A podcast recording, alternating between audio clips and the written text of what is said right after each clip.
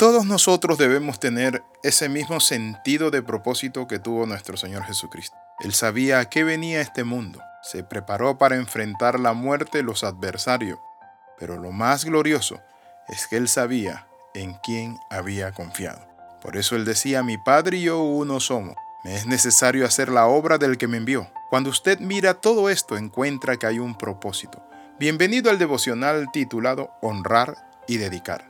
La Biblia dice en 1 Corintios 6:20, cuando Dios los salvó en realidad los compró y el precio que pagó por ustedes fue muy alto. Por eso deben dedicar su cuerpo a honrar y agradar a Dios.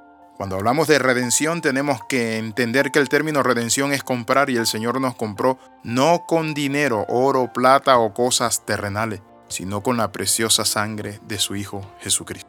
Por eso la palabra nos muestra a nosotros algo interesante, que Dios nos salvó, nos compró, pero nos dio a nosotros un valor absoluto, un valor único en el universo, y fue el valor de la sangre de su Hijo unigénito.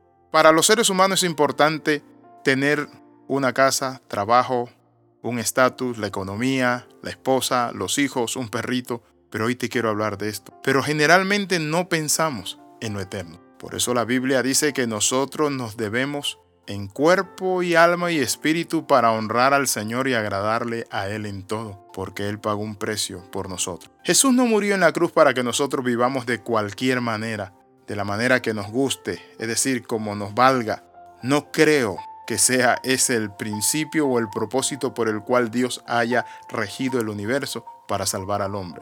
La Biblia dice que de modo que murió para que los que vivan ya no vivan para sí, sino para el Señor. ¿Vive usted para el Señor? ¿Hace las cosas usted para el Señor?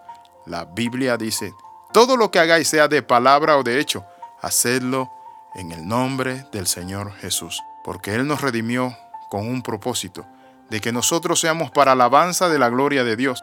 1 Pedro 4:10 dice, cada uno ponga al servicio de los demás el don que haya recibido, administrando fielmente la gracia de Dios en sus diversas formas. Has recibido dones espirituales, habilidades, educación, has recibido influencia, has recibido un talento, úsalo para alabanza de la gloria de Dios.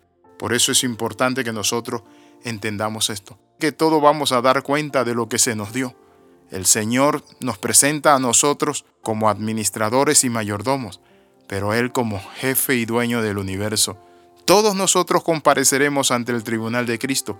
Por eso es importante que nosotros hagamos la obra del Señor hoy, con todo nuestro corazón. ¿Has visto a personas desperdiciar sus talentos, su tiempo, sus recursos, sus dones espirituales, su juventud?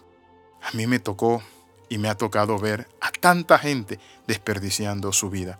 Hace un rato pasé por una esquina junto a mi esposa, íbamos en el carro y vimos ocho hombres allí sentados en la banqueta tomando y tomando y ahí se reúnen siempre. Y a muchos de ellos ya son alcohólicos empedernidos. Pero ¿qué encontramos con esto? Estos hombres se han embelezado en la bebida alcohólica, en un engaño, y simplemente están dejando que su tiempo, su oportunidad y su propósito se pierden en ocupaciones vanas. ¿Te preocupa que estés desperdiciando lo que Dios te dio? Si te preocupa, es importante que hagas en esta hora un alto y hagas una evaluación de tu vida, pero también que puedas crear un análisis a fondo, es decir, un FODA. Un FODA es fortaleza, oportunidades, debilidades y amenaza. ¿En qué de mi vida se está desperdiciando mi tiempo, mi talento, mis recursos? ¿Amo yo a Dios? ¿Estoy sirviendo a Dios? He creído en Jesús como mi Señor y Salvador, porque por gracia ustedes han sido salvos mediante la fe. Esto no es de ustedes, sino que es un regalo de Dios, no por obra para que nadie se gloríe. Si tú eres salvo por la gracia de Dios, tú y yo debemos aprovechar esa oportunidad y ser agradecido y servir a Dios. Cuando encontramos a personas que dicen, es que no me gusta ir allá, no voy a hacer esto, es que no me gusta, es que tenemos que entender algo. Nosotros no podemos caminar de acuerdo a nuestro gusto. Nosotros debemos caminar de acuerdo a la voluntad de Dios. Él nos compró. Nosotros somos su siervo. Somos esclavos. Es decir, somos siervo por amor, esclavo por amor de Cristo, no esclavo del mundo, no esclavo del pecado. La pregunta es, ¿está usted obedeciendo al Señor y sirviéndole? Quiero invitarle a orar en este momento. Padre, en el nombre de Jesús, llena mi corazón y mi vida Cambia mis pensamientos, Señor. En este momento reconozco, reconozco que he fallado, que he hecho lo malo, que necesito de tu amor, de tu gracia y de tu misericordia. Entra a mi corazón, sálvame, cámbiame por amor de tu nombre. Te recibo. Limpia mi vida, oh Dios Padre Santo, con tu sangre preciosa. Amén y amén.